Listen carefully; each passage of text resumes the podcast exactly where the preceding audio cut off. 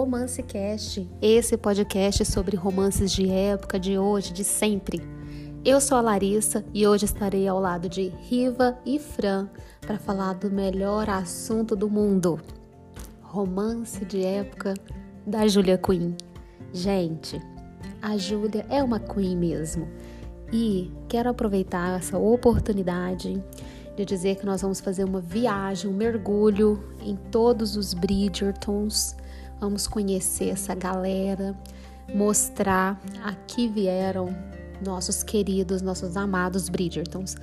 E eu aproveito aqui esse primeiro momento para dizer que eu tenho uma alegria genuína em dizer que a, a Júlia contribuiu para um um verdadeiro resgate assim da minha autoestima, da minha conexão, do meu pertencimento, porque na fase mais desafiadora da minha vida, quem me salvou, quem me resgatou, quem me conectou foi a leitura e foi através dos Bridgertons, né, do Duque e eu.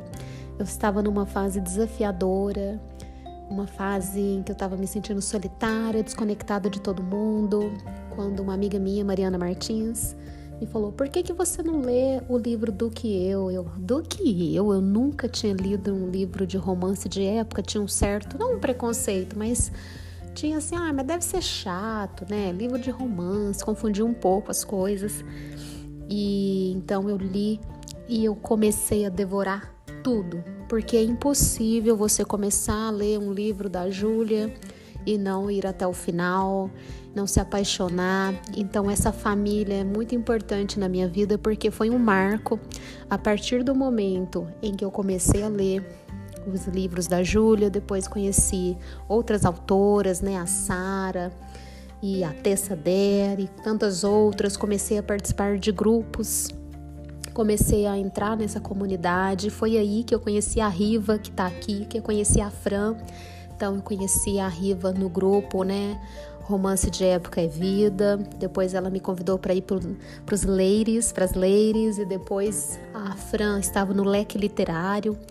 E todas foram tão importantes na minha vida na minha transição de carreira. Eu faço questão de começar esse podcast contando um pouco. A gente quase não fala da nossa vida pessoal por aqui, mas foi essencial, foi transformador o que o do que eu, né, começou na minha vida. Então é uma honra para mim começar falando dos três primeiros livros e logo em seguida passar para Fran e para Riva falar dos demais livros.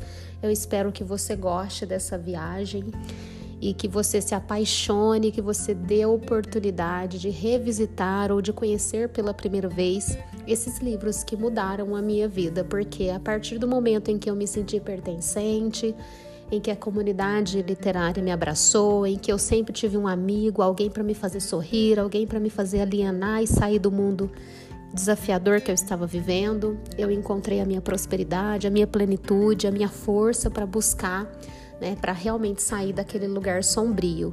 Então eu honro muito a vida dessas escritoras maravilhosas, em especial hoje a Julia Quinn.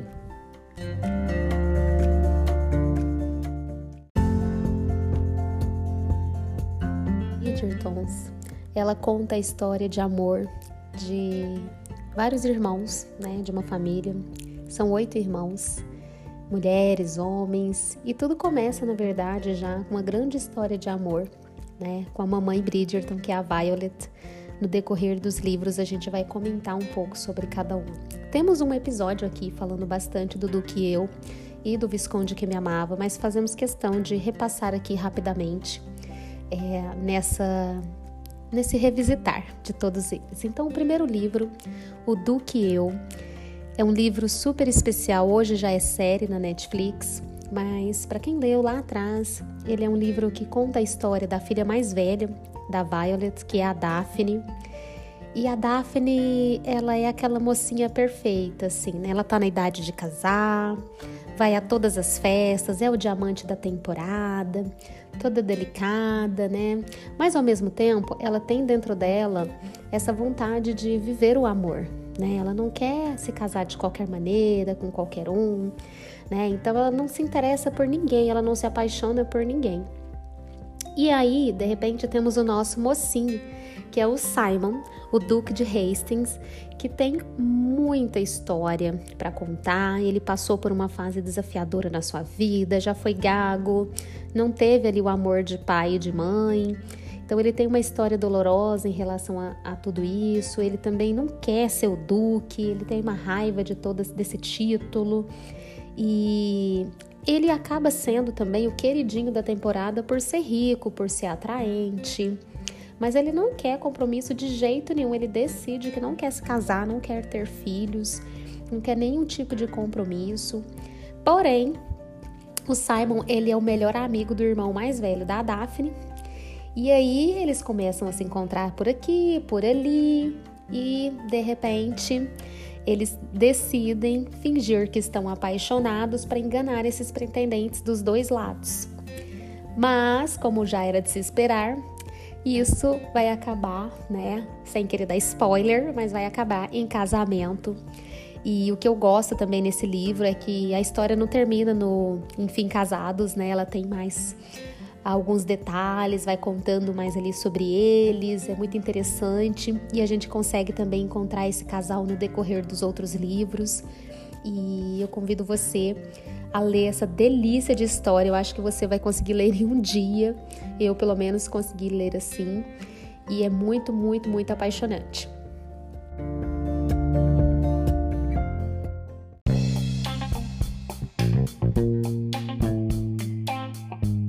Volume da série Os Bridgertons é o Visconde que me amava.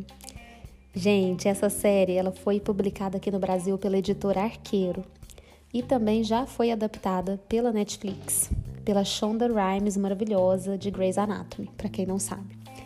Então, o, o Visconde que me amava ele vem aí com o nosso querido Anthony, que é o filho mais velho dos Bridgertons. Ele ficou no lugar do pai, né? Ficou com esse título. Desde cedo ele tem esse peso, né? Da responsabilidade. Com 18 anos ele já tinha que administrar as propriedades da família, cuidar da mãe, daquele tanto de irmão. A, a Violet estava grávida. Então ele já chega sendo esse personagem que precisou se tornar forte, né? Um, porque foi do dia para a noite o, o pai deles morre de uma picada de abelha. Então ele não teve tempo de processar nada, ele se joga nessa vida responsável e se torna um libertino também, né? E aí com 29 anos, ele vai ter que deixar essa vida de libertino para trás para trás e se casar com uma moça aí, né? Que é moça que é naquele tempo dita moça boa para casar, né? E que ele já decidiu também que não quer nenhuma moça que seja para se apaixonar, porque ele não quer de jeito nenhum passar pelo que a mãe dele passou, né? Para ele, o amor era algo verdadeiramente é, desafiador, ele tinha muito medo de passar por aquilo e perder. E aí temos a nossa mocinha, que é a Edwina, Sheffield e ela foi a revelação da temporada, né? Considerada a mais bela, a queridinha ali, né? Do momento e é inteligente, agradável. E aí ele fala: Nossa, ela é muito perfeitinha, boazinha, mas eu nunca me apaixonaria por ela. Só que a irmã dela, a Kate, era uma mulher desafiadora, que não tinha medo nenhum de entrar ali em contato com ele e ser respondona, né? E, e ele começou a se encantar pela Kate.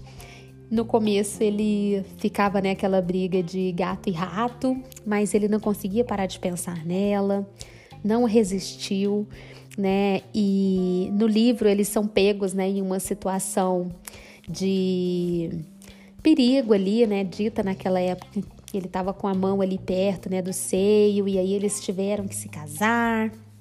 Foi aquele drama todo, mas depois do casamento é que começa a construção do romance. Vai, ele vai se quebrando, ele vai entendendo né, o que, que é o amor, ele vai querendo ver a Kate bem. Tem uma cena que eu acho que é uma das minhas cenas favoritas, em que a Kate tem medo, né, do, dos trovões e ela tá escondida e ele aparece ali querendo protegê-la, estando ali do lado dela. E eu vejo que ali começa toda essa transformação em que ele começa a deixar de lado o medo e começa a ser um, um corajoso mesmo e se entrega ao amor E os dois são muito cômicos. É um livro delicioso de se ler. Vão se jogar, por favor. Sem falar que temos personagens maravilhosos, né, secundários ali que roubam a cena, que é o cachorrinho Newton e também a Lady Whistledown, que rouba demais a cena, né? Então é uma leitura bem rápida, agradável, é, a diagramação é ótima, você fica doido para ir para o próximo livro. Nota 10.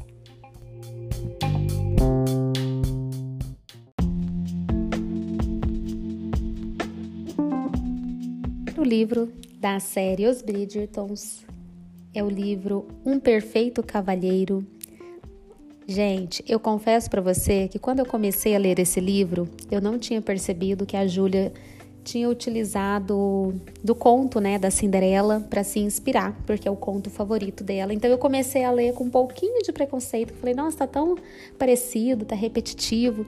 E só depois que eu fui entender, né, que era uma inspiração ali nos contos de fada. É muito linda a história da Sophie, do Benedict. Eu acho que do meio para o final, quando eu me entreguei na leitura, eu fiquei em dúvida se não era um dos meus favoritos até então. Né? Então a Sophie é uma menina que sempre quis ir a um evento né, da sociedade londrina, apesar de achar que isso era um sonho impossível. Ela era filha de um conde, né? Mas de uma relação ilegítima. Então ela ficou ali naquele papel de criada, aquela coisa mesmo da, da Cinderela, né? Com a madrasta, que era má mesmo, né? E com aquelas irmãs horrorosas. Então ela fica lá sempre buscando. Então um dia ela decide ir a um baile de máscaras da Lady Bridgerton e lá ela conhece o nosso mocinho, né? Esse querido, o Benedict, né? Filho da Violet e ele começa a se encantar por ela, mas ela tá mascarada e ele se apaixona ali por ela.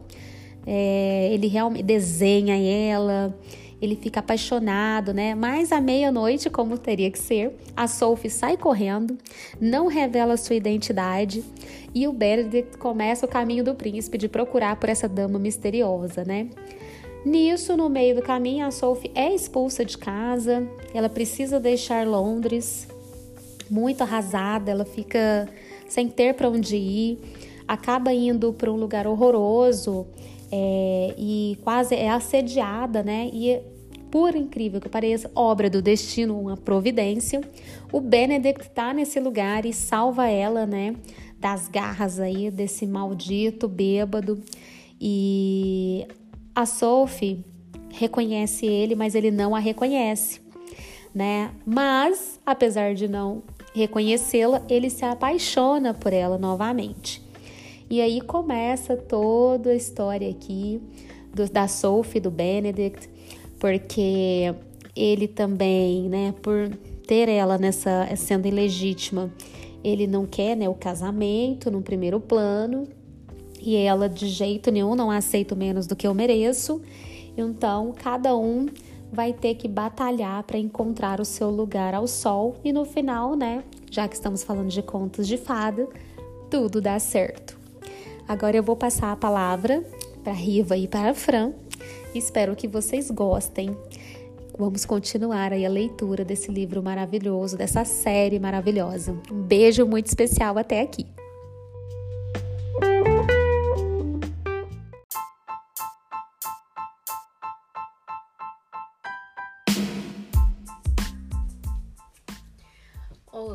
queridos ouvintes do Romance Cast. Aqui quem tá falando é a Riva. E mais uma vez vamos falar, né, de, dos Bridgerton. As meninas já começaram. É, e eu fiquei responsável pelos próximos três livros, que são Os Segredos de Colin Bridgerton, Para Sir Philip com Amor e O Conde Enfeitiçado, que é o meu preferido da série. Eu amo esse livro. E eu também acho ele o mais diferente. Mas vamos começar, né, falando de edições. A Arqueiro publicou os Bridgertons. E assim, a primeira edição, aquela capa comum, eu já acho linda. Mas quando veio a edição luxo, eu simplesmente pirei. Sabe assim? Eu não consegui todos. Eu acho que eu só tenho três. É, não trouxe aqui pro, pra Portugal. Mas assim, pretendo sim comprar todos os livros na edição é, de luxo, né? Que a Carreiro fala na edição capa dura. E naquele formato pequenininho, que é lindo, gente. Eu, eu sou... Aquele formato ali pra mim é perfeito. Tipo assim, é mesmo pra decorar, tá? Não me arrisco a ler naquele livro, que eu tenho medo de danificar, não sei. Mas pra mim é, é a minha, favor... é minha edição favorita. E vamos lá começar é, os segredos de Colin Bridgeton. Uma, já faço um apontamento. Eu acredito que você deveria ter alguma menção da Penélope, porque assim, o maior segredo, né? Como todo mundo já sabe, infelizmente é, a série contou, é o da Penélope. Mas é, aqui no livro, a Penélope, acho que nos dois primeiros livros conta um pouco desse encantamento pela Penélope é, em relação ao Colin. E o Colin é aquele moço muito bonito, é, simpático, que se dá bem com todo mundo. E quando ele volta, né, de uma viagem maior, assim, ele passa muito tempo longe, ele encontra a Penélope diferente. Ele encontra é, a versão dele da Penélope, aquela menina bem gordinha e que se veste de forma espalhafatosa, que é a mãe, né, veste ela de forma espalhafatosa. E aqui a gente tem uma Penélope mais madura, continua gordinha. O que eu gostei muito, que em nenhum momento a Júlia, ela transformou a Penélope. Não, a Penélope é, é dessa forma. Só que ela se veste agora da maneira que ela gosta, né? Ela já, já tá mais velha, acho que tem quase 26 ou 26 anos. E ela pode ditar o que ela quer e o que ela não quer. E quando Colin a reencontra, quando eles se reencontram, é, existe uma surpresa tanto da Penélope é, em relação ao Colin, quanto, né, principalmente do Colin em relação a Penélope, porque ele meio que não sente mais medo, porque antes ele sentia medo que a mãe dela, né, insistia muito em, em jogar ela para ele. E ele vai descobrindo, tipo, uma Penélope muito sagaz, com um muito afiado. Tem até um comentário no livro que ele compara, né, a Penélope com a Lady Dunbury. E assim, e a Penélope é isso mesmo, ela é tem um humor muito afiado e eles vão se encantando. E eu gostei muito, sabe? Que a aparência aqui nesse caso é, não é relevante. Ele passa a admirar a Penélope do jeito que ele é, ele passa a enxergar a verdadeira beleza. É, e eu gostei demais, demais. A parte que ele vai meio que descobrindo, né? Os segredos que ela esconde como eles se apoiam, porque o Colin também ele se revela, né? Ele não é esse mocinho todo simpático, é, fútil, meio que a sociedade pensa, não, ele tem sonhos. Então é muito bonita a história deles dois. Não é meu livro preferido. Eu esperava mais sendo Colin Bridgeton. Tem cenas muito cômicas, a parte que ele come, né? Mas assim, é um romance bom, sabe? É, mas eu sinto que faltou um pouco mais, assim. Acho que faltou um pouco mais de paixão dos dois, do casal. As cenas hot não tem tantas, sabe? Pelo que eu me lembre, mas são cenas boas. E, e é isso, é um livro muito gostoso. É um livro divertido. Eu acho que ele é um livro mais divertido do que um livro apaixonante. Mas recomendo sim, acho que a minha avaliação dele são, foi, foi quatro estrelas na época. Então, eu gosto muito. E vamos pro próximo. Embora eu fique assim meio perdida, porque eu acho que esses livros do Colin, o da Penélope, não. Vem um Colin é, para San Felipe com amor. Eu acho que deveria ser o primeiro do Conde, porque o do Conde e o da Francesca e o do Colin, ele meio é tipo simultânea a história deles dois. A gente vê no livro da, da Francesca muitas é, partes assim com o do Colin, né? Só que na, na publicação foi o primeiro da Heloise. Então, se a minha memória não falha, eu acho que, assim, na minha concepção, ficaria melhor o do Conde antes do que o da Heloise, né? Mas é assim, vamos lá para Sir Philip com amor. Eu me surpreendi com esse livro e gostei muito. Eu gostei muito mais desse livro do que o da Penélope. Embora eu tava revendo algumas resenhas, eu vi que não é um livro que as pessoas gostem. E eu não entendo o porquê. É, eu acho que aqui a gente tem uma. Primeiro, nós não temos um amor fulminante, é um amor que é construído aos poucos. E eu amo isso, gente. Amo, amo, amo. Acho que vocês já perceberam, né? Eu gosto desse casal que vai construindo, sabe? Assim, é, essas, meio que essa paixão vassaladora eu não curto muito, não. E aqui é exatamente isso. A Heloise é, sabe que um, ela ama escrever cartas e meio que descobre que a prima dela faleceu, né? Que é a Marina. E começa a se corresponder, a dar condolências pro Felipe, que é o esposo. E eles começam a escrever, essas, é, se corresponder através de cartas. E eles vão conversando sobre tudo. E passa o tempo, né? Ele vai, eu acho que ele passa muito tempo se correspondendo. E ele faz uma proposta. Ele precisa. Ele é bem prático, o Felipe. E ele precisa de alguém pra, pra ajudar a criar os dois meninos, os dois filhos que ele tem. E ele percebe que a Heloise é essa pessoa ideal e ele faz uma proposta. Pede pra Heloise ir lá pro para casa dele, passar um tempo para ver se realmente, né, se vai existir essa conexão entre eles. E a Heloise, ela quer se apaixonar, ela quer viver um grande amor.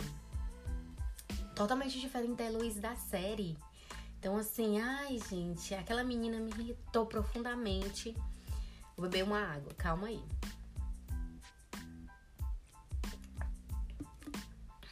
Aquela menina me irritou muito porque não é nada da Heloísa. A Heloísa, sim, ela fala muito.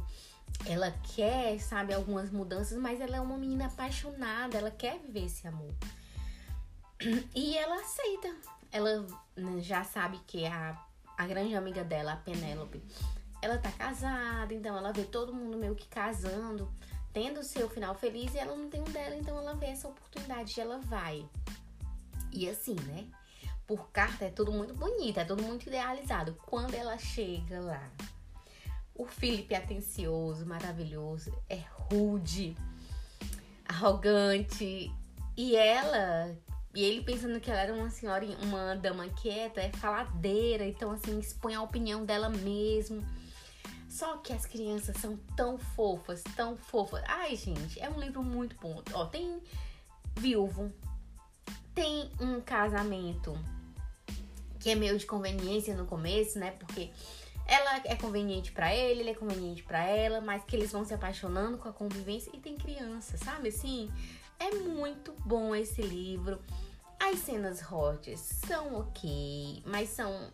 Eu acho que esses dois livros, do Colin e da, da Heloise, não tem tanta cena assim, não. Tipo assim, tem muitos beijos de apaixonados, sabe? Mas é, esse próximo livro que eu vou falar, eu acho que ele é o mais hot de toda a série. Com certeza, com certeza. Então, continuando pro Felipe. É, é muito bom esse livro. Eu gostei demais dessa dinâmica, sabe? Da dinâmica deles dois convivendo, dela descobrindo que ele é rude, dele, dela, é, dele descobrindo que ela fala demais, as crianças, a forma como eles vão. É, eles são muito sapecas. Aqui a Heloísa, né? Cresceu ali com oito irmãos. Então, é muito linda a história deles dois. Eu sou apaixonada. Eu dei 4.5 nesse livro. E é maravilhoso.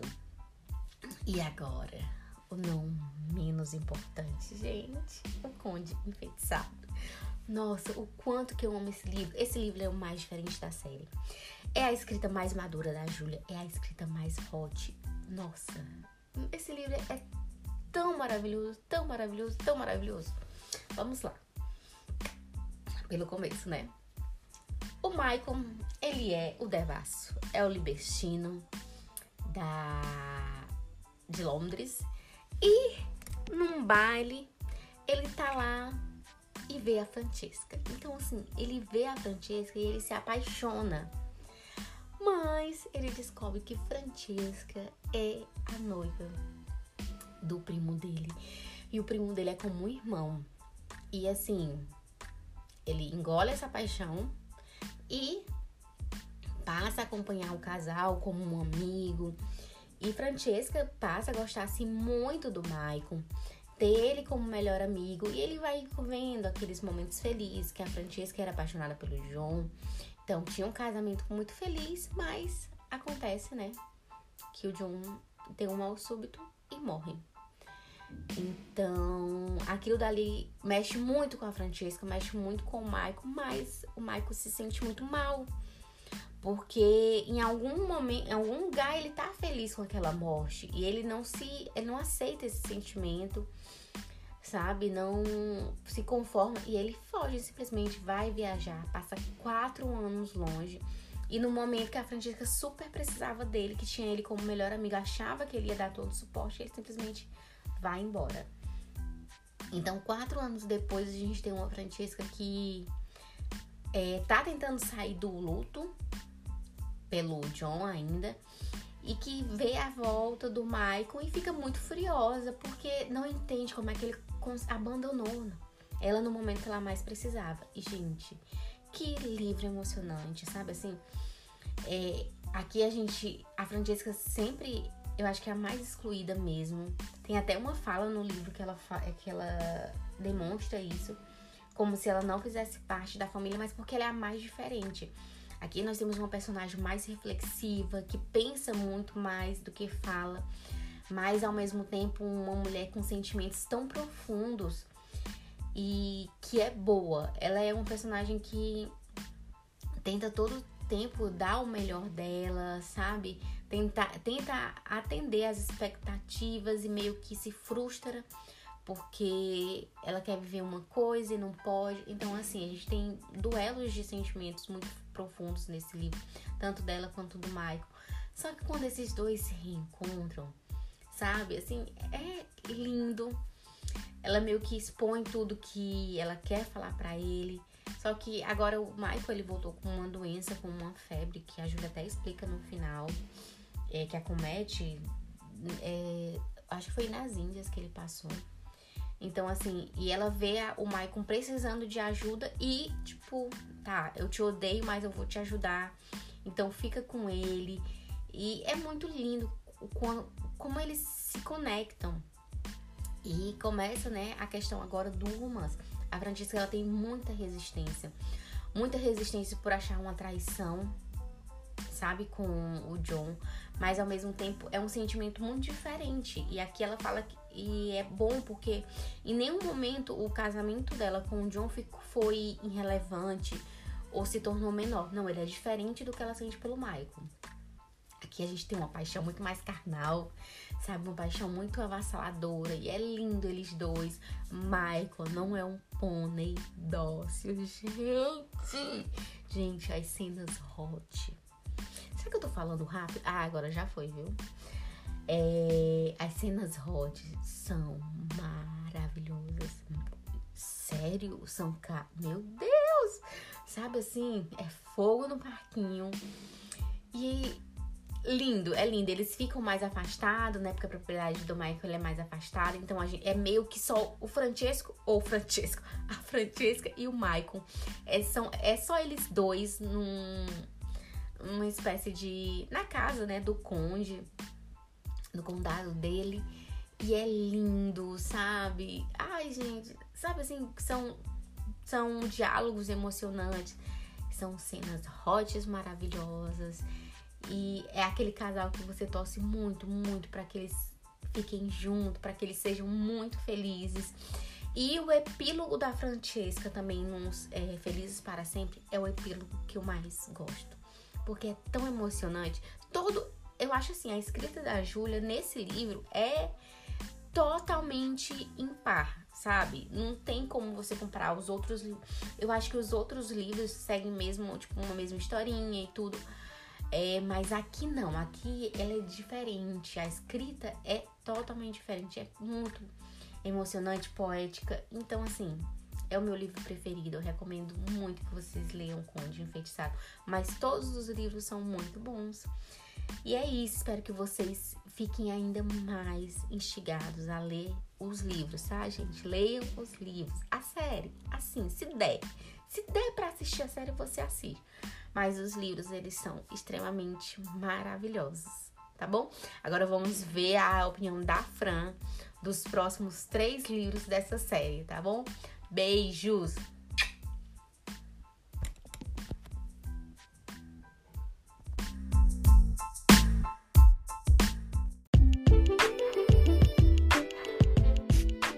Olá, ouvintes do Romance Cash, aqui é a Fran, espero que todos estejam bem. Então vamos dar continuidade à história dessa família magnífica, que é a família Bridgerton, né? Temos é, os livros publicados pela editora Arqueiro, as capas são maravilhosas. A, a segunda é, edição também, né, pela Arqueiro, que é a Luxo, que é perfeita. E a terceira, que é a Pop List, que é uma edição mais. É, o preço é mais. Ele cabe né, em todos os bolsos, é um preço mais acessível. E todas as edições são maravilhosas e eu tenho as três porque eu amo demais essa família. Então eu vou contar a história para vocês, né? Do livro O Beijo Inesquecível, que é o sétimo livro.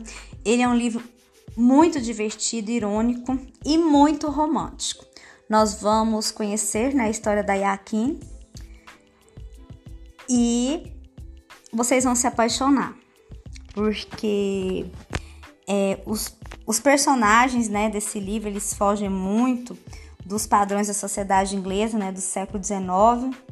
E além disso, esse livro é um tributo às mulheres fortes, determinadas independentes que muitas das vezes, né, é, devido à inteligência e o bom humor e a ironia delas, elas não eram consideradas é, um bom partido.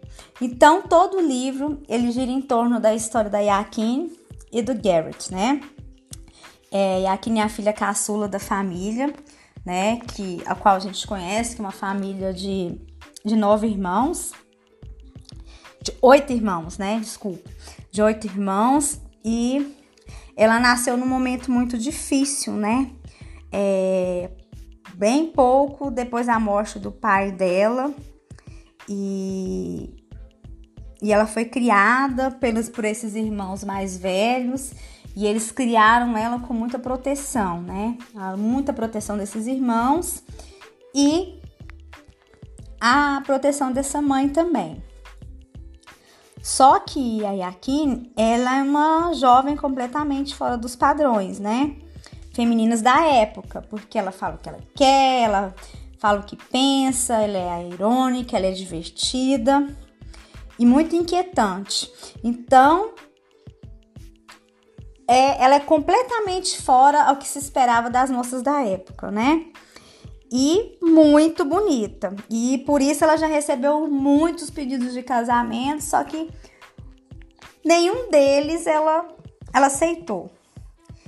E o que mais intriga, né, né na, na, na história da Yakin é que ela sabe que ela tem uma, uma personalidade difícil, só que ela não quer é, desistir da personalidade dela, ela não quer se adequar a ninguém para poder né, conquistar um bom casamento.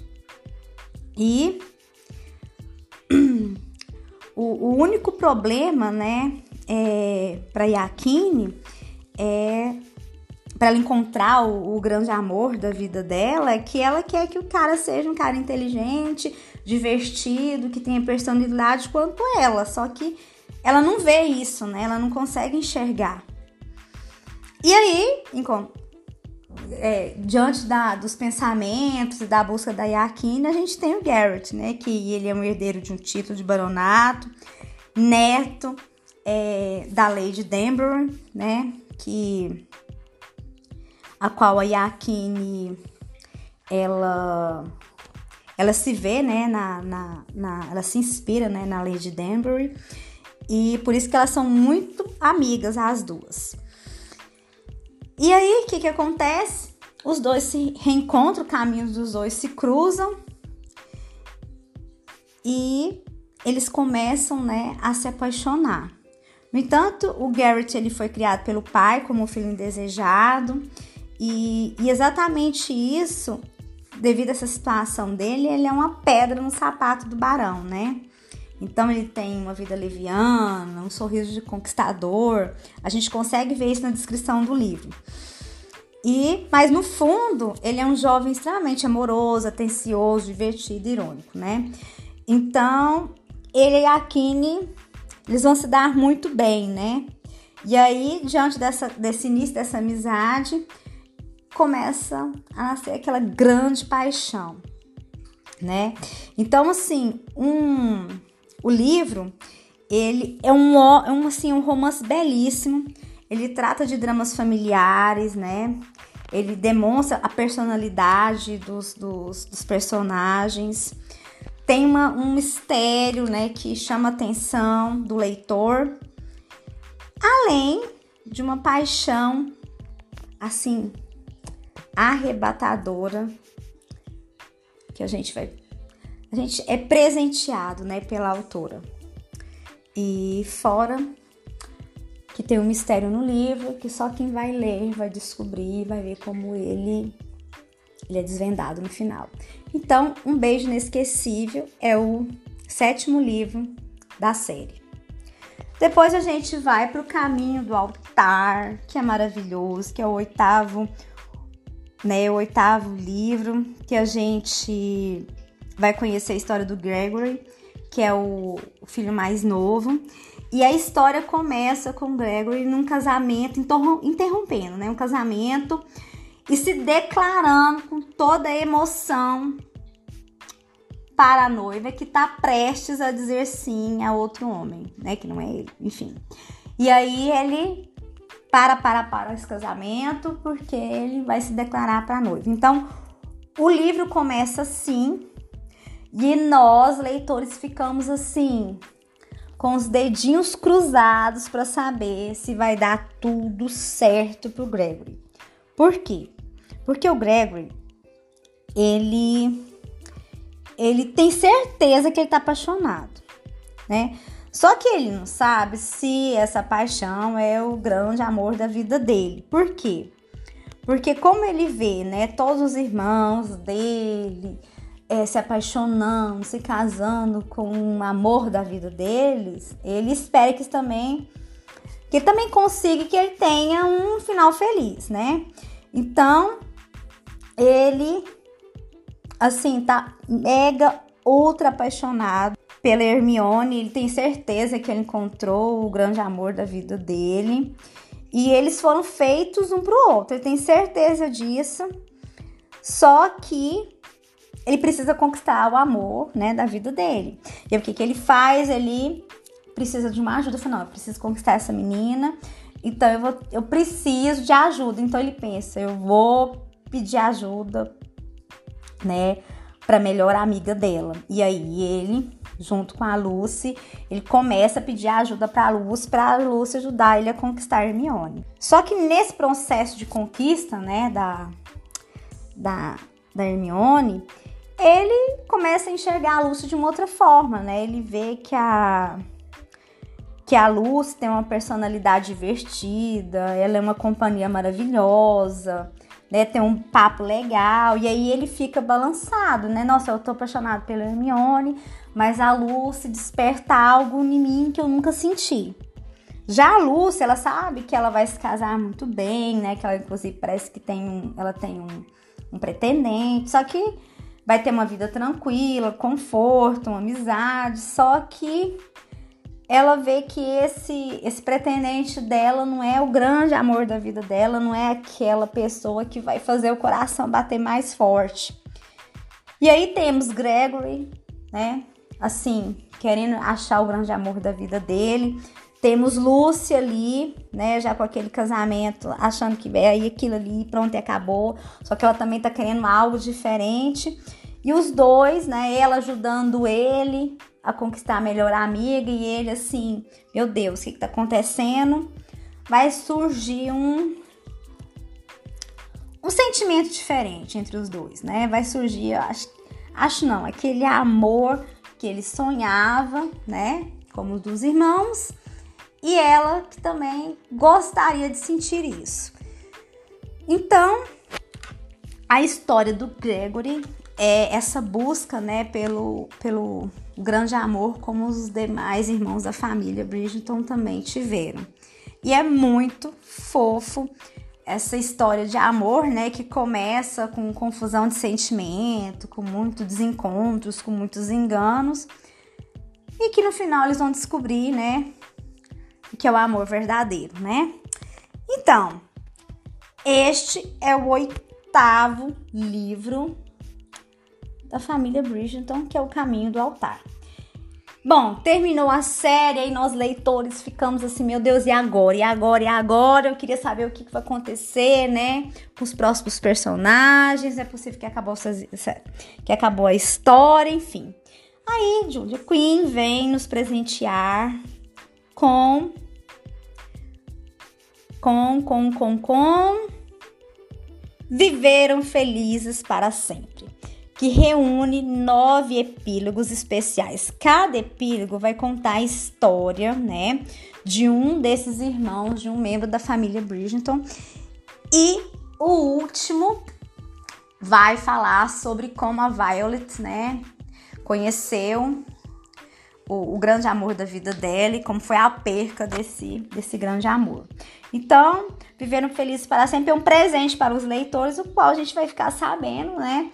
Algumas, algumas particularidades que não foram retratadas no livro. Eu vou falar do. No, é, vou falar sobre é, o primeiro, né? O primeiro epílogo, que vai falar sobre o Simon e a, e a Daphne. Então, no, nesse, nesse capítulo mostra como seria, né?